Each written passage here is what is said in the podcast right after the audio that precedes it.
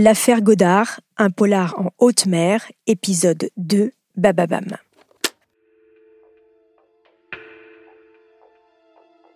Depuis le 1er septembre 1999, la famille Godard a disparu. Yves, médecin à Caen, est parti pour une croisière en mer avec ses deux enfants, Camille et Marius, depuis Saint-Malo, mais ils ne sont jamais rentrés. Et son bateau, le Nick, reste introuvable.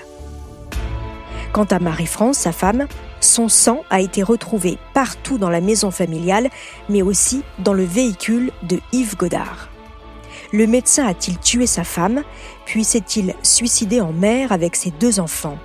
Ou un autre scénario se cache-t-il derrière cette soudaine disparition? Bienvenue dans Homicide, je suis Caroline Nogueras.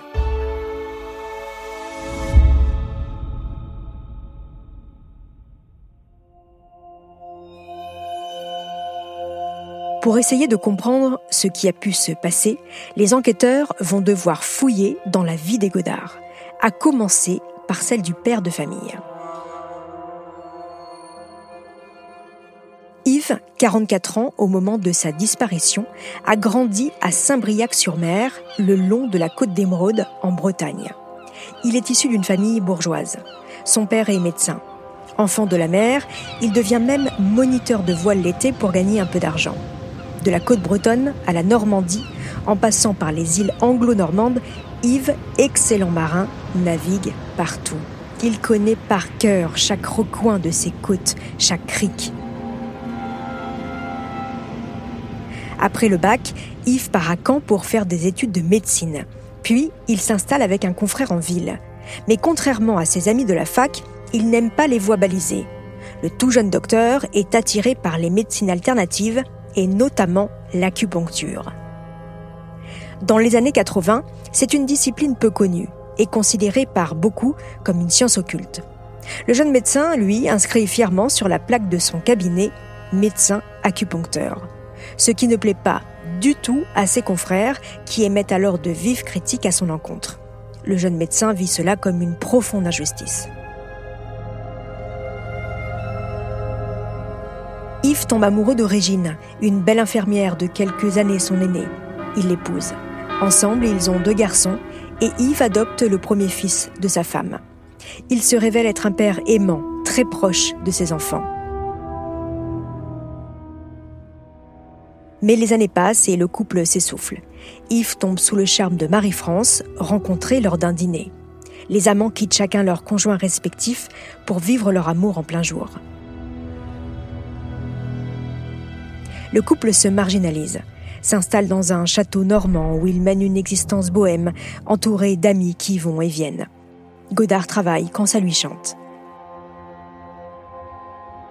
Puis Marie-France donne naissance à Camille en 94 et le couple se marie dans la foulée. Marius naît deux ans plus tard. Il s'installe alors à Tilly-sur-Seuil, loin de la ville.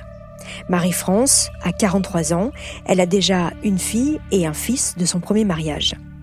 Ils vivent avec leur père, tout près de chez elle. À l'arrivée de ces deux petits derniers, Marie-France décide d'arrêter de travailler pour se consacrer à sa vie de famille. Néanmoins, elle assure quelques jours par semaine le secrétariat médical de son mari. On l'a dit jalouse et possessive, et même fragile psychologiquement.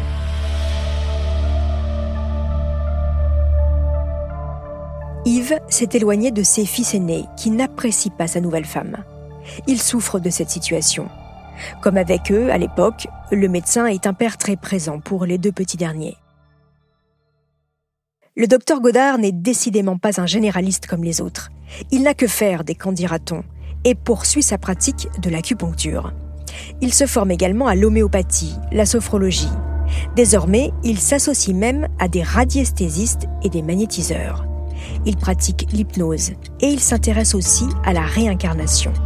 Bref, Yves Godard est un anticonformiste qui va le payer cher. En 1996, le couperet tombe. Il est condamné par le tribunal correctionnel pour pratique illégale de la pharmacie car il délivre lui-même des médicaments. L'ordre des médecins lui interdit d'exercer pendant trois mois Yves est abattu. Il se sent incompris et considère qu'il a été condamné injustement. En tous les cas, cet événement malheureux va définitivement changer Godard. Puisque la société le rejette, il prend la décision de ne plus en accepter les codes. Il a entendu parler d'une organisation syndicale qui exhorte ses adhérents, étouffés par les charges sociales, à la désobéissance civile. La CDCA, la Confédération de défense des commerçants et artisans, qui revendique 200 000 adhérents. L'organisme est connu pour ses actions musclées, comme ce jour d'octobre 1995 où des manifestants mettent la ville de Bordeaux à feu et à sang. Écoutez ce reportage de TF1 à l'époque. Vers 16h, ce sont 3000 personnes qui se donnent rendez-vous près de la préfecture dans le centre-ville. Provocation, jet de pierre, très vite, le ton monte à nouveau. Et une heure plus tard, un groupe d'une dizaine d'hommes pénètre dans les locaux de cette caisse régionale d'assurance des commerçants. Elle sera à son tour dévastée par les flammes. À la tombée du jour, le centre de Bordeaux semble en état de siège. Les points de friction se multiplient et de nombreux feux sont allumés dans les principales artères de la ville. Godard rejoint cette organisation aux accents poujadistes et décide de ne plus payer ses cotisations sociales. URSAF, assurance maladie, il ne veut plus en entendre parler. Sur les conseils du leader de cette étrange organisation, le docteur Godard, confiant dans cette nouvelle famille qu'il s'est trouvée, ouvre des comptes bancaires dans des paradis fiscaux et organise son insolvabilité sa maison, son cabinet médical, ses différents biens immobiliers. Rien n'est à son nom. Ses comptes en banque sont presque vides. Godard joue à un jeu dangereux. C'est en tous les cas ce que vont découvrir les enquêteurs en fouillant dans son cabinet médical. Le médecin croule sous les lettres de relance d'huissier auxquelles il ne répond jamais. Depuis 1996, sa dette s'est accumulée il doit des sommes abyssales. À l'automne 1999, il est redevable de 2 millions de francs à l'administration fiscale, soit l'équivalent de 300 000 euros. La famille Godard est endettée jusqu'au cou. Marie-France en souffre terriblement. C'est en tous les cas ce qu'elle écrit dans son journal intime, découvert par les gendarmes à leur domicile le couple va mal. Il s'est éloigné. Marie-France en a parlé à son psychiatre, un psychiatre dont elle semble même être tombée amoureuse. Yves Godard confie à certains de ses amis le malaise qui s'est installé dans son couple. Autre élément particulièrement perturbant, au cabinet du docteur Godard, son carnet de rendez-vous est totalement plein du 1er au 5 septembre. Mais alors, si Godard avait bien prévu cette sortie en mer, pourquoi avoir maintenu des consultations? Les gendarmes rappellent alors une par une chaque personne inscrite dans l'agenda et devinez quoi? Tout est faux. Aucune n'avait rendez-vous chez le médecin. Avec tous ces éléments, les enquêteurs en sont convaincus. Yves Godard a organisé sa fuite et il semble que Marie-France ne faisait pas partie de sa nouvelle vie. Il l'aurait donc tuée avant de disparaître. Les gendarmes n'ont alors qu'une obsession, retrouver le fugitif. Ils vont alors tenter de reconstituer les derniers jours de Godard avant sa disparition. Et là encore, les éléments troublants sont nombreux.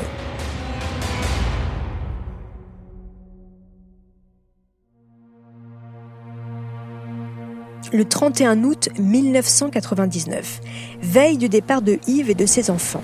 Marie-France a appelé sa fille aînée. À aucun moment elle n'a parlé d'une quelconque virée en bateau le lendemain. D'ailleurs, Marie-France déteste la mer.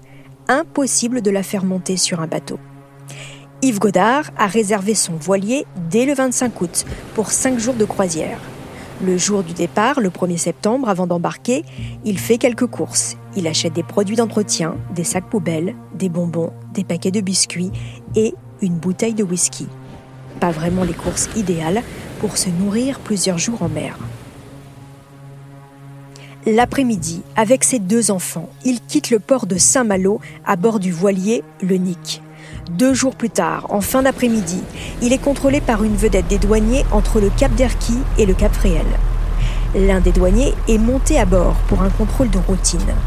Depuis le pont, il dit avoir aperçu les jambes d'une fillette sur la banquette de la cabine qui semblait profondément endormie. Godard lui a expliqué qu'il faisait une petite croisière avec ses deux enfants jusqu'à Perros-Guirec. Le douanier a remarqué une housse de planche à voile sur le pont. Rien de particulièrement étonnant. L'agent des douanes est reparti, mais avec un étrange sentiment. Il a dit à ses collègues, en revenant sur sa vedette, Ce type a une tête à avoir jeté sa femme par-dessus bord. Puis, plus rien. Les derniers témoignages s'arrêtent là. Jusqu'à ce que les eaux de la Manche s'invitent à nouveau dans l'enquête. Le 16 septembre 1999, 11 jours après la découverte du petit Zodiac. Ce sont des plaisanciers qui découvrent cette fois-ci un gilet de sauvetage appartenant au Nick, au large des îles anglo-normandes de Guernesey et d'Origny, à une centaine de kilomètres de la baie de Saint-Brieuc. Pas du tout à l'endroit où le Zodiac du Nick a été retrouvé. Mais ce n'est pas le plus étrange. 23 septembre 1999. Alors que le jour se lève sur la plage de Limbé, sur la côte anglaise, comme à son habitude, une vieille dame se promène elle aperçoit au loin un radeau de survie de couleur rouge, ce qui se gonfle automatiquement en cas de naufrage. Le radeau est immédiatement renvoyé en France. Il s'agit de celui du Nick. À l'intérieur, on y découvre un bâton de sucette et quelques éléments pileux, mais impossible de les exploiter. Fait inhabituel, le toit de toile du radeau a été découpé volontairement. Il a disparu. C'est désormais trois éléments du bateau loué par le médecin qui ont été retrouvés en mer. Le Zodiac, le gilet de sauvetage et le canot de survie, à trois endroits complètement différents. L'hypothèse de la fuite du médecin devient alors moins évidente pour les enquêteurs. En effet, selon les experts du service hydrographique et océanographique de la marine, il est impossible que ces trois éléments du voilier aient pu être retrouvés aussi éloignés les uns des autres. Non, ils ont forcément été délibérément éparpillés. Une sorte de mise en scène. Et puis ce radeau de survie à moitié bricolé, arraché, c'est vraiment étrange. Quant au sort de Marie-France Godard, eh bien désormais les avis divergent chez les enquêteurs. Certains se demandent même si elle ne se serait pas finalement suicidée. À ce stade, vous l'aurez compris, c'est une somme d'éléments divers dont aucun ne s'imbrique les uns avec les autres.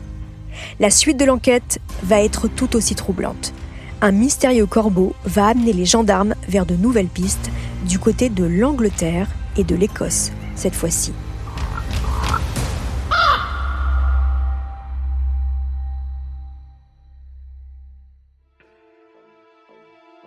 Mais cela, je vous le raconterai dans le troisième épisode de l'affaire Godard.